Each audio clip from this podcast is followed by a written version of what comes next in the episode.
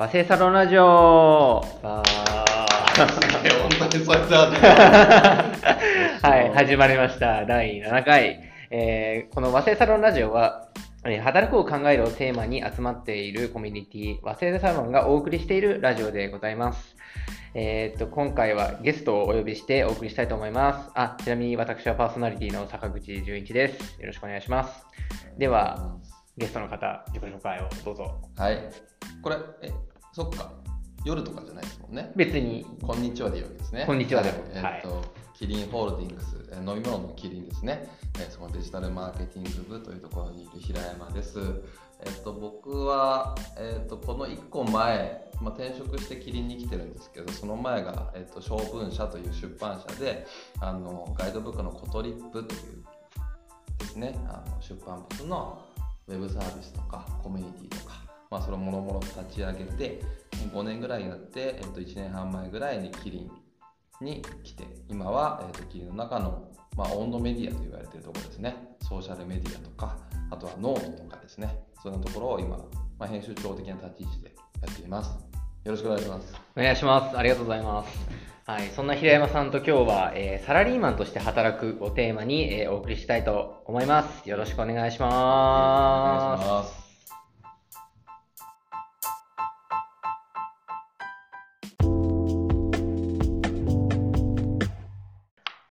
はい、ということで、えー、と最初はですねあの、サラリーマンとして働くことについてちょっと話していきたいなと思ってるんですけど、まあ、平山さんも、まあ、はい。そして一応僕も、まあ、会社の中でまあ働いてるという意味で言うと、まあ、フリーランスとかと、まあ、対極的な意味でサラリーマンをやってると思うんですけど、こうまあ、これだけこうなんか自由な働き方とか、はい。こう言われてる中で、あえてこうやっぱサラリーマンを選ぶっていうのは、うんこれなんでなのかなっていうところをちょっと聞いてみたいなと思うんですけど。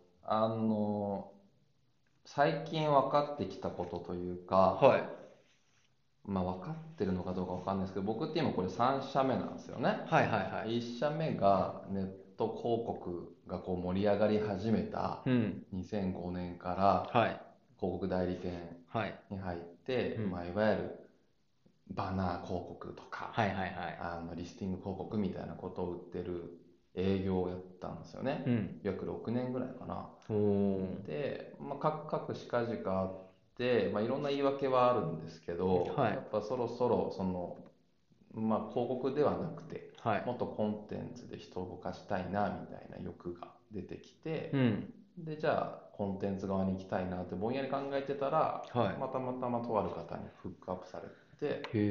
そうなんですよであの小文社ってところに行って今度はコンテンツを見るうん。形になったとでコンテンツをやり始めてるぐらいからはい。今度はどんどんコミュニティみたいな話が出てきたのと、うんまあ、それが多分地域活性と、まあうん、呼応する形でコミュニティって言葉が出てきてうん、うんでうん。まあメディアやってたコトリップっていうメディアもただただそのメディアでコンテンツ出すだけではなくて、まあはいそこのファンの方とつながるとか、うんそのプレイヤーの方とつながってコンテンツをより、ね、魅力的に見せたりとか、うんうんまあ、そのつながりからビジネスを生むみたいなことに、うん。まあ、興味軸が移って、まあ、それも5年ぐらいやったんですよ。はい。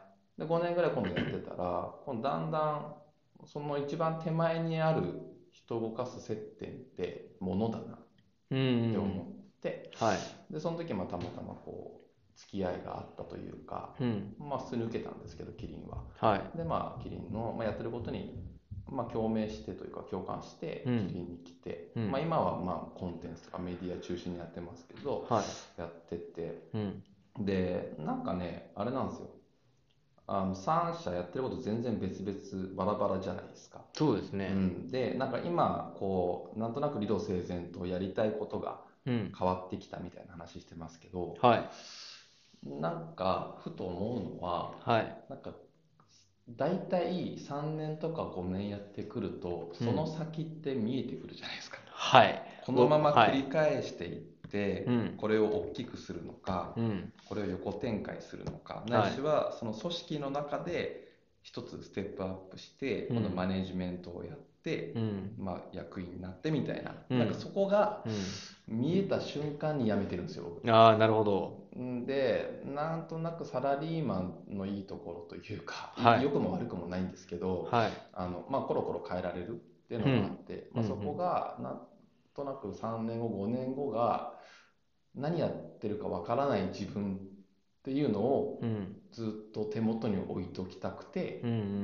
やめてる気がするんですよね。だからやってること自体が面白いこれがどうなるかわからないっていうタイミングでコツコツコツコツいろんなことやるのはすごい好きだしうん。やっていくんですけどあるあらかたあこれ以上先はこれをそのままこう繰り返していくだけだなってなった瞬間にうん。飽きというかものが出てその次のなんか新しいことができそうなとこに行くうん。気がしていて、なんかそのフリーランスの方はもちろんそれできるかもしれないですけどどちらかというと一本スキルというかうん。でやっていくものが考え方があるなと思っててうん。なんかそこだと僕は多分一気が続かないんだろうなと思ったんですうね。んだからスキルもそんなにじ一つのスキルとかうん一つのノウハウを伸ばそうっていう気があんまりないなるほど。いろんなことを知りたいっていう、まあ、そういうおじさんになっていたいなっていうのがなんとなくずっとあるあったんだろうなってようやく分かってきたんですよああ、なるほど。だから多分サラリーマンっていうのがちょうど良い程よい距離感で自分と対峙できるしうん。あのーまあなんだコロコロ変えることも、うん。まあ、昔はねあんまりよよしとされてなかったですけど、はい今はまあ変えること自体が全然当たり前の時代なんでうん。なんかそういうふうに生きていくのが性に合ってるというか、なるほど。まあ、いい意味で責任取りたくないおじさんですよね。責任取れなくないおじさ。んなんかね、そうだなんか大体マネージャーそろそろだよみたいな空気感の時に、はいあやべ、そろそろ逃げようってなってるんですよ。ああ、なるほど。そうまあ、それはまあマネジメントの失敗もいろいろあったっていうんですけど、まあ、うんそれは多分話しますけど、うん。なんかそういうところがサラリーマンを選んでる一つの理由かなとは思いますね。あとは単純に、うん、なんかやっぱチームでやって、はい。落とすもの、してる仕事の成果物が、うん。まあ、大きい小さいって話はしたくないんですけど、うんやっぱりこう社会と接合点が結構近いというか、うん。なんかそれがやっぱ嬉しいなみたいなところはうん。だからまあ自分で事業を起こしてやる経営者になるっていうのはまた別の問題で接合点作っていくことなんですけど、うん。いわゆるフリーランスみたいなことって、うん。それやれる人ってなかなかいないうん。じゃないでするとそこまでやれる僕気概も体力もうん。多分スキルセットもないのでうん。だったらサラリーマンにいた方が、まあ、そういった接合点うん社会との接合点を作れるなっていうのはあったかなと思いますああ、なるほど。ね。まああれですね、だからフリーランスだとやっぱりその単スキル、一つのスキルで結構突き抜けないといけないから、まあそれだとやっぱりまあちょっと飽き飽き性というか飽きっぽいさとちょっと合わないっていうのと、まああとはその、なんでしょう、まあある種その会社の資産みたいなのを使ってこう大きいことができるみたいなところがまあサラリーマン良さっていう感じですかね。と思ってようやく分かってきたなるほど。なるほどな。多分僕もね、結構その、まあ、僕も今4社目なんで、そっか、僕のあれ？何個下でしたっけ？僕今32です。そうか、4つか。じゃあ結構早いですね、スパンね。まあポンポンいってるんですけど、もう3年だ。3年周期だ。だから本当ほぼ3年周期で行ってるんですけど。義務教育の3年周期。そうですね。ね。そんな感じ。3年周期は分かる。うん3年でちょっと、あなんか見えたなってありますよ。で、僕大体、ちょっとその、あんまり思いっきり良くないから、はいあと2年ぐらい打足でつくんですよ。でもやっぱ大体振り返って、あの1年、2年いらなかったなってのは本当に思うんですよ。そうなんだだから3年はすっごい分かる。あなるほどね。うんそう。僕は多分割とこうベンチャーとかスタートアップが多かったからと思うんですけど、大体こう1、2年で分かるんですよ。ああ、なるほどね。で、そうなんだ。1年が達成なんですよ、僕。それなら大企業とか普通の企業とベンチャーのあの多分スパンの違いね、ちょっとした違いだと思うんですけど、うんまあまあ、そうっていうのはある。いや、それはすごい分かりますうんね。僕もね、飽き性なんですよ。いやでもサラリーマン意外と飽き性ですよね。いや、だと思いますけどねだか。らやれるんだと思。そう。でしかも、なんかその、ある、良くも悪くもですけど、その自分が意図しない仕事を振られたりするじゃないですか。はいはいはい、でそうすると、なんか意外とそこが後で自分の身を助けたりするから、だからなんかその幅が広がるみたいな、で、なんか、まあ、ある種その何か覚悟を決めてこれで行くんだっていう人はそれでそれで、まあうんそれで多分すごい成果を残すと。思うんですけどでもやっぱりなんかまだこう可能性を広げ続けたいみたいわな。ところは結構ありますよね。そうわかります。だから、そうでも身を助けると本当にあって、はいいや僕1社目営業で、はい2社目、まあ、コンテンツのプロデューサーじゃないですか、メディアはい全然畑違いなんですけど、はい結局2社目行ってメディアを立ち上げます、うんじゃあメディア立ち上げてどういうコンテンツにしていくかっていうところにはその手前に必ずコミュニケーションが来るじゃないですかそうです社内みね。ここに完璧に営業が生きてきてて、なるほど。新しいメディア立ち上げるってやっぱ会社の中で大きいことなんですけど、うん。まあそのいわゆる分かるわけですよねあこの人をこう可愛がられればうん。多分 OK になるなみたいな、うんうんその営業の時のスキルが生きてフォーカス当ててこうアプローチしたらやっぱりもう話が通ってうん。今までいろんな人が当たってもできなかったことをさらっとやれたっていうのは多分営業のスキルかなと。うんまあ、今も結局コンテンツやっててメディアとのつながりがあって今いるから、うん。キリの中でやったことのないそのいわゆる編集をしっかり入れたコンテンツっていうのをポジションを取ってうん。やったみたいなところはあるのでそうそれが幅がねうん。広がっていくっていうのはすごくワクワクしますようね。ん、そうですね。だからまあある意味そのフリーランスの方もなんかし最初からフリーランスの人っていうのも意外と少ないのかなって気もして、ああ確かに。やっぱりなんかサラリーマンやってある程度そのスキルの幅広げてでこれでいけるってなったからもうガッとそこでいくみたいなことなのかもしれないですけどね。そうそう。だからなんかね別にフリーランスずっといる必要もないし、うん。フリーランスやりながら、まあ、うんまたその組織の中に行って自分の可能性探すみたいな、うん。そういった意味ではそのサラリーマンというか企業ってすごくよくできたシステムというか、うん。なんだなと思ってなんかすごいいろいろね今言われてますけどはい。自分のスキル開発うん。をなんか自分の意図しないところでできるかもしれない可能性を持ってるのは実はうん。企業でもちろんね嫌なこととかなんかいろんなマイナス点はまだあるんですけど、うん。それをうまくあのすり抜けられれば全然実は活用しがいがあるなと僕は思うんですよね。うん。なるほどね。うん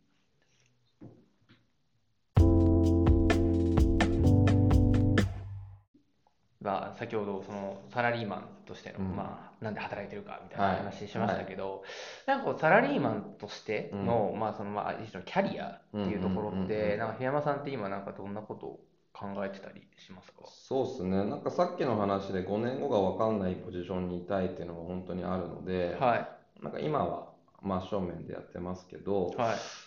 なんか正直2年後どういうことを考えてるのかっていうのは正直まだわからないんですよね。だからうんまあただその今の会社にずっといながらうん何かまあこの世の中の流れからいろんなまあパラレルキャリアみたいな観点とかが出るのであればう、ん。まあそれはそれで今のままいるかもしれないし。まあ今この3社やってきた自分の知見の中でうん。なんかこれが次に自分のチャレンジとしてうん面白そうだなみたいなのが、まあ、出てくるのであれば多分そっちに行くのかなとはうん。思ってて、なんかあんまりこうまだキャリア的に例えばそれこそマネージャーとかうん。マネジメントの方にうん。行く、ないしは経営の方にはい。行。きたいとかっていううん。欲はまだ全然ないんですよね。うん。ただやっぱりそのこれだけの企業に来て、うん。えっとまあ仕事してるので、うん。まあ、こういう会社の中でマネジメントしていくっていうところは経験はしてみたいなとは思ってて、でやっぱりこう40にそろそろ近づくにつれて、うん。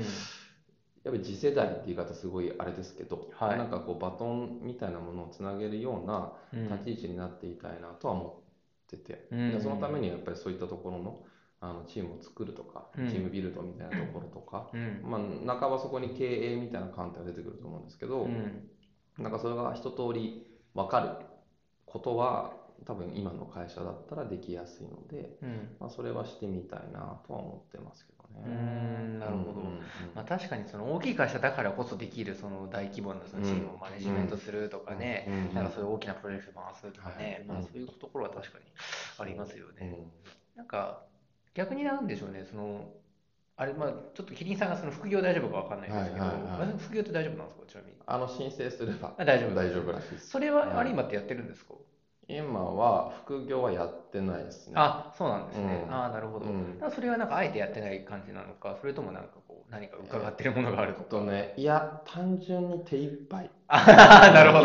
今はあまあでも今、今やってることも結構ね、そう量も多いですもんんだからノートを去年立ち上げて、はい。まあ、だいぶ今年もいろいろやっていくんですね。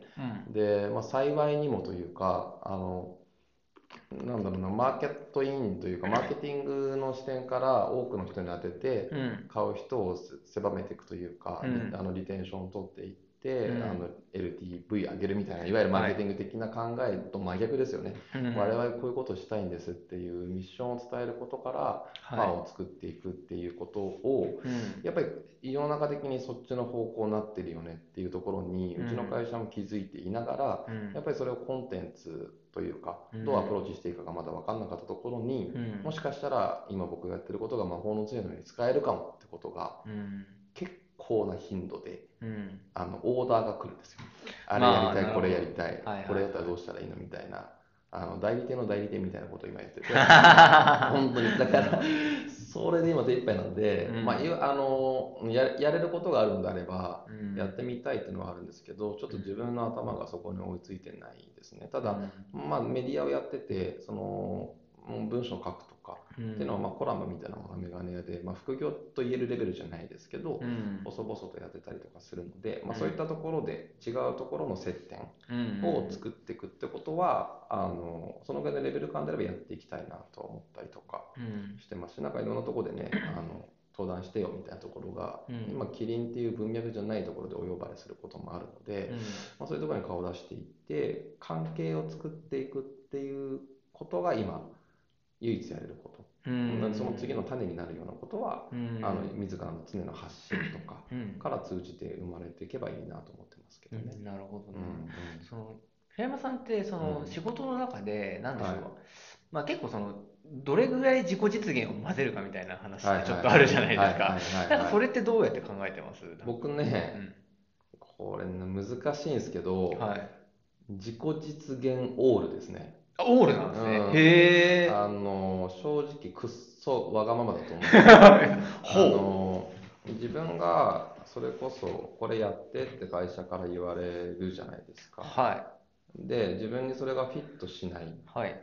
まあないし自分がやりたいと思えないものはうん。マジでやらないですね。へえ。それはもうなんか今上長とかにやらないですっていうの。あ言います言います。へえすごい。うん無理ですね。おおなるほど。てか大体気づきますね。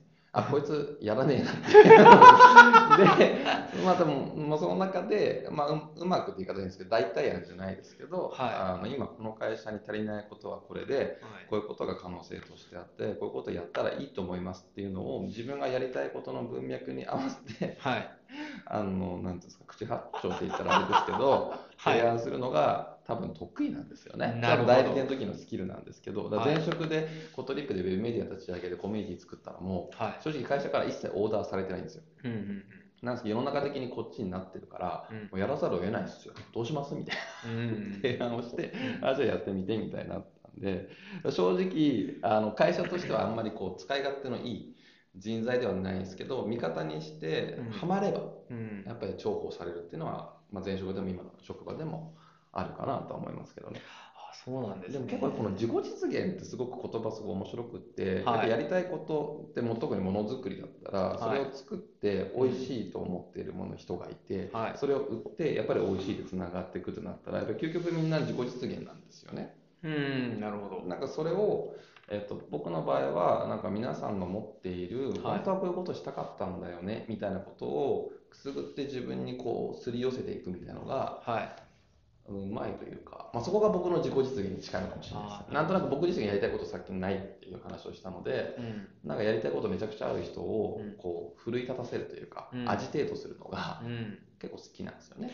へえ、なるほど。そうだ今あのちょっと例で言うと今キリンビールサロンってやってるんですけど、はいはいはい。あれもともとビールセミナーをやっている女性の話で,、はい。で彼女がめちゃくちゃ面白かったんでその人をアイドル化するためにうんサロンに変えて若い子の接合点を作ったんですよ。うん実はそういう彼女の自己実現を助けることが僕の自己実現みたいうなんのは結構あるかもね。そもそもなんかプロデューサー気質なのかもしれないですね。あかもしれないです。だから前職のそのコトリップでやれたっていうのが、うん結構自分のやりたかった本当に近いうんうん。ことですかね。なるほどね。うんでそれでなんか人が奮起するのがすごく見てて。ニヤニヤしてる。お前も来た？で、まあ、陰で、俺あいつ育てたからって言いたい人でしょうね、きっとね。なるほどなるほど全然わかんないですけど、関与していたっていうのは、はい。すごく嬉しいし、なるほど。僕自身の自我ももちろんありますけど、僕自身が人気になりたいみたいな浅はかな欲はありますけど、でもそれ以上に最近は、そこじゃないというか、なんか僕自身がやりたいことがこうないってことが分かってきたので、うんやっぱやりたいことある人を立たせていくのが面白いなってのは、最近の働き方の僕のコアになってる気がしますね。はあなるほど、うんうん。なるほど。だからそれで自己実現なんですよ、それは。だからはいはいはい、うん。うんかな。なるほどね。だからそのこうん。ことをやりたいというよりかはそういうなんか状態を作りたいみたいなことなんですよね。そう。それが自己実現なんですそう。よねまさにまさに。なるほどね。うん。やりたいことはそんな。面白いですね。そう僕がなんか多分割となんか逆タイプというか、えー僕はだからプロデューサーがやれって言ったことをや,、やるもうちょっともうなんだろう。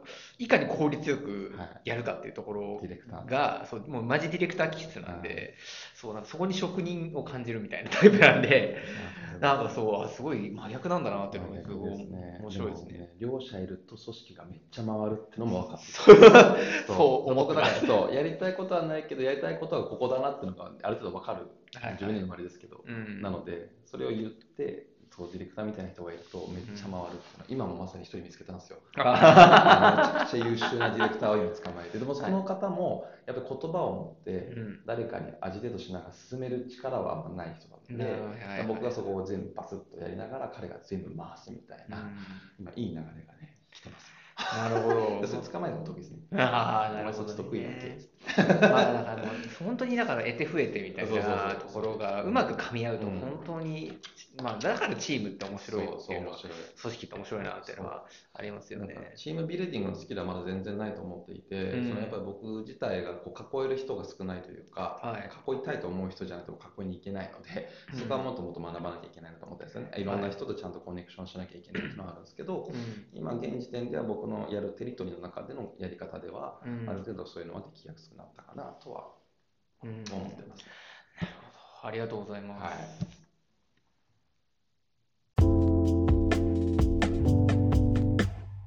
あの先ほどの話で言うと、まあ、結構の、まあ、ノートを始めるにしても、うんまあ、いろいろこう、まあ、プロデュース的なことをするにしても、なんか結構いろんな人を巻き込んで、はい。でしかも今まで、まあ、やったことないようなことをやるとか、まあ、ノートとかもまさにこう、まあ、まだこう例えば note pro みたいなものもそんなにない中で、はいはい。キリンっていうこう大きな企業が率先してこうなんうんうんうん。かやって、まあ、すごい先駆者的に今、はい。なってると思うんですけど、はい。なんかそれをやっぱじ大企業で実現するのってすごい大変だろうなみたいなことを思うんですよね。でなんかそういったその自分のある種の自己実現のために、なんかでそれを本当にあの世に出すために、なんかどういうことを気をつけてこう仕事を進めてたりするんですか？あのノートに関しては、はい。と偶然というか、はい。あのありがたいものもあって、はい。あのたまたまその、まあ、ノートを使ってやってみたいという思いはずっとあったんですけど、まあはい機は伺ってたんですよね。はできないコンテンツやりましょうみたいなこと言っても、い。うん。多分手前の一番手前にある仕事がありすぎるので、はいやそれやってるところじゃないでしょっていう蹴られるのがオチだったんでずっと提案してなかったんですよ。はたたまたまそのなんかこう、まあ、社会人1年目の私へっていう実は投稿コンテストあったんですけどしたね。あれは、えっと、僕のは発端じゃないんですね。違う部門があの若い方たちに対してキリンっていい会社だと思ってほしいっていうふわっとした投げかけがあって、うん。あれここいけんじゃないと思ったんですよね、うん若い方たちがいるのがノートであるっていう前提と、その応援している企業ですっていうことに対してはい。あのただ単に広告打っても多分響かない、まあ、同じような広告いっぱいあるんで、うん。皆さんが皆さんの文脈から語り出すっていう場を作れば、うん。そのところにスポンサーするキリンって素敵だなっていう風になるんじゃない？みたいな、まあ、ちょっとそれ細かく言うと長くなっちゃうんですけど、はい。まあ、そういう策略があってじゃあそれでノートを使ったらいいんじゃないですか？うっていうところから なるほど。使いましょうってなって、まあ、その前に1個ノートを実はあのプチイベントみたいなのやってたんですけど、はい全員の人間が。はい。で、まあ、そのそこでハマってじゃあそれやるにはあのメディア化しないとはい。どうやらうまくいかないらしいですっていう嘘をついてですね。まあそこはあのもう辞めちゃった某 K さんっていう女性がその辺が社内政治が超得意な女性がいたんでもういないですけどキリンには、はい。まあ、そのことを結託して、はい。そういうことにしようぜと。でやってではい。勝手に僕が文章を書いて所信表明やって、はい。で文章で響いたっていうところからあれコンテンツ書くとやっぱここ響くらしいですと。うん。で徐々にやっていくと今度は、えっとそういう長文欲してるところはい。を探すんですよね。うん。いわゆる、まあ、うちのビッグブランドみたいなところは、ああいうコンテンツ必要ないので、うん。そうじゃないところに対して、ちょっとこう、こそこそとお話をしに行って、うん。こういうのもありますけど、どう思いますって、いや、もったいないですよと、出さないと、みたいな話をすると、えー出せるのでも広告じゃない、いや、広告じゃないんですよと、同じクオリティでここまで出せますよっていう、ま、みたいな営業をですね、まあ、粛々とやって、案件が集まってきて、で、公開してみたら、あれ、すげえ、なんかいいかもっていうのが、社内でじわじわと響いてきて、うんじゃあ私もやってみたい、僕もやってみたい、みたいな。感じになりましたね。まあ、結局だからやったことで結構泥臭くって、はい。あの、いわゆる上長というか、うん会社の組織の中で、いわゆるノートやりますって言っても、うん。多分結構難しいんですよ。うんなんですけど、やっぱりその、とあるブランドを担ってる責任者とか、うんさっきのビールセミナーやってる人とか、うん。そういう人たちに対して、あの、本当代理店の営業のように、うん。こういう課題なんですよねと、うんそれだったらノートっていう場がもしかしたらあの課題解決する場になるかもしれませんっうん。ていうふうに伝えながらじゃあ一応やってみるかっていうのでコンテンツ化した、うん。なんでもう予算も僕0円なんですよ実はノートってはいはいは全部全てそのブランドのお金で実は作ってるんで本当に代理店の仕事なんですよねい。なるほど。そうでやったっていうのがやっぱ一番大きいですかねまあ、そういっただから各部署のもう違う部署の人も含めてコミュニケーションをまあ丁寧に取り、うん、取ってましたねまあ、あとはいい球が来た時にちゃんとう打つ打てるような準備をしとくってそう準いう。備しとくで一応その成果どうなのみたいなところに、うん。やっぱりまだまだノートで小さい町なんで、うん。いわゆる PV だとそんなに出るわけじゃない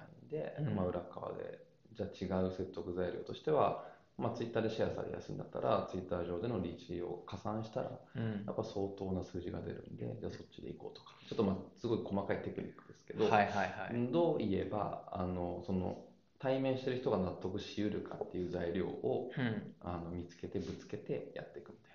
でなんかその事例ができると今度同じ部内の人たちはあそんなにその部外からニーズあるんだったらそれちょっと一丁本気出してみようかになるんですよね。でこんな結果出ましたっつってあその出るんだじゃあそのソーシャルメディア全体の中でもノートをじゃあ今年は一丁目一番地にしようみたいなうん。うん。議論になってたみたいなのがあるんで。なるほどな。いやらしくやってますね。本当ね、なんか戦略、策略みたいなところではなくて、うん。いや、まあ、自己実現や、まあ、それやるべきだっていうのは、うんそれも面白い人がいるからなんですけど、だとそれコンテンツにしてつなつながった方が、僕も嬉しいんですよね。うんうん。この人が、まあ、鼻高々に自慢してるわけなんで、あのコンテンツって。うん。それがいいよねって言ってくれる人も嬉しいし、はいそれを通してそのコンテンツが褒められれば、イコール僕が褒められてるんで、うんなるほど。それもありがたいし、みたいな。はいはいはい。もう究極ずっと自己実現というか、やりたいことのためだけにやっていく感じですね。はあ、なるほどな。そうなんです。なんかその前職の時の、うんそのコトリップさんの時も、なんか結構そういった新しい取り組みみたいなのをやってたとおっしゃってましたけど、うんその時も結構同じように。そうですね、もうその時も決済者この人だと思ったら、はいその人にずっとつきっきりにいて、はい。最初だから半年間ぐらい結構仕事がなかったんですよ。へ引っ張られえ。た割には引っ張った人が今度いなくなっちゃって、ああ、よくあるパターンだ。そうそう。で、もう事業がなくなっちゃったんですよ。あーへで、最初僕中国インバウンド事業だったんで、それが2週間でなくなっちゃってえ。、はい。どうしようってなって、まあ一応デジタルやってた身なんで、はいそのデジタル系の部門のところに行ってたんですけど、まあその取締役の方はい。にずっと毎日のように飲みに行って、その方が僕のことすごい可愛がってくれていて、はい。で、なんか一つお題があって、まあ、コトリップっていう紙の媒体を今後どうしようかみたいな、うん。あの課題があるから、ちょっと平山君考えてみてって言って、あ、来たと思って、プレゼン資料を作って、うん。でもいきなり社長プレゼンですよ。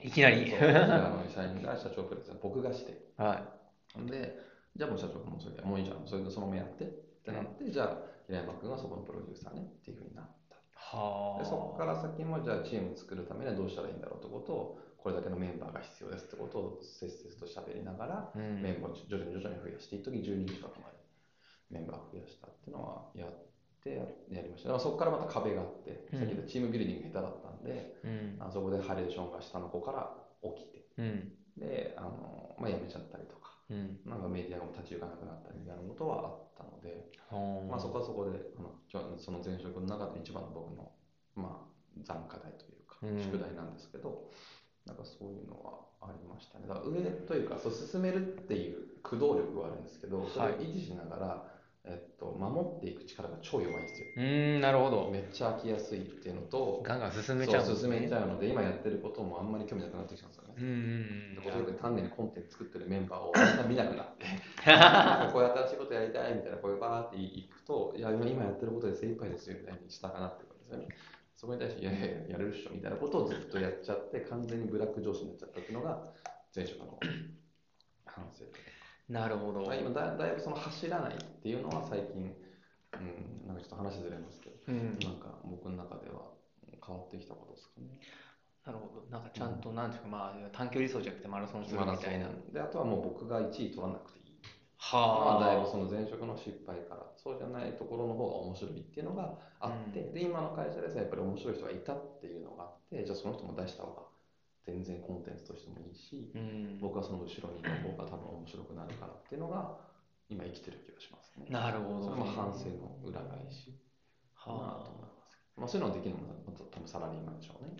あ。なんとなくその失敗を次に生かせちゃうっていう違う形で生かせるっていうのが面白いですね。まあ、もちろん誰でも生かせるのかもしれないですけど、うん。なんか違う転換できるのが面白いですね。なるほどね。あんまりそのなんかその人とコミュニケーションするときに合う合わないみたいなのってあんまり関係ないタイプですか？めっちゃありますね。あ、めっちゃあるんですね。うんあのーこれ、うちの会社はそういう研修がすごい充実してるんで、はしたんですよ。で、その3日間貼り付けで、そはいのアセッサーという方が見てて、い。うん。でそのまあ人を鼓舞する力とか、進める力とか、説得する力は本当長けてるんだけど、はい。君、人に興味ないでしょ？うわすげえ、さすがに分かるな。その時みんなとこうミーティング全部こんだけいい顔してやったのに、はい。結局バレてて、はいだからやっぱそこはやっぱり、うん足かせになることはあるよって言われたんですね。ああ、そうなんだ。だ根本的にあんまり人に興味ないんですよ。おうん。そう。だから面白いところピックアップするの好きなんですけど、うはい。なんかこう、うん、ダメですね。はあ、そこは課題。ああ、そうなんですね。うんそれはまあ課題ではあるけれども、まあでもやっぱりそういった何かを進めるときには、まあやっぱ適切にコそうですねミュニケーションを取りつつ。取れますけどね。だっていう結局そこでボロが出るのが今まで。なるほど。そう。だからまあ好き嫌いも激しいですよ、僕。めちゃくちゃ激しいです。あそうありがとうございます。はいはい、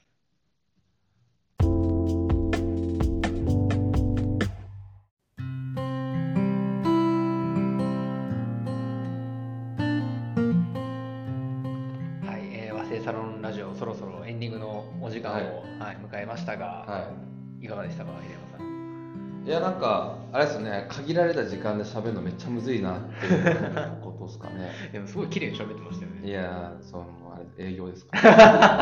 さすが。ただまあなんかね、話しきれてないこともたくさんあるんで、はいはいそれはまた、ね、違った機会でもね、そうですね、まあ話せればいいなと思ってますけど。そうですね、まあ、和製サロンでもね、あの、えー、何のな何の話あ、何の話だっけはねまた違った形で出る、世に出る感じ。そう感じなんで今。そうですよね。あ、そうなんですね。そう、粛々と今準備をする。あ、そうなんですね。あそそれみに。そその情報、ここでいいですか？今回は分かんないけど。わかんない。多分どっかでそろそろキンキン出ると。あ、そうなんですね。あ楽しみに。いや、僕もね、なんかまあ僕も本当ずっとサラリーマンをやってるので、うんうんなんかすごくこう共感するとこもありつつ、はいまあ、やっぱりこう人によって全然タイプ違うんだなみたいなことも思って、僕は逆に営業をほぼやったことないので、に。なるほど。そうか。まあ、だからこそこうなんかできることできないことみたいなのがあるのかなとか、まあでもやっぱりタイプとかもあると思うんでね、働くモチベーションのところとかもあると思うんで、だからそうまあ、人によって本当にね働き方って全然違うんだなみたいな。サラリーマンっていう切り方だとしても違うんだなっていうのがすごい面白かったです。うん、なんかあんまりこうね、まあメッセージじゃないですけど、聞いてる方に対しては、うん。まあ、サラリーマンでフリーランスであれ、はい。やっぱり結局結局やり取りでしかないので、仕事は。はい。なんかそこないがしろにしなければ何かしらで、まあ、開けることがあるんだろうなとは思ってます。なるほど。はありがとうございます。はい。はいえーっとですねまあ、今回はゲスト会だったんですけど、次回はあのオープン会で、えーっと開きたいとあのやりたいと思っています。はい。というわけで、和製さんのラジオでした。ありがとうございました。おやすみなさい。寝るかなみたいな。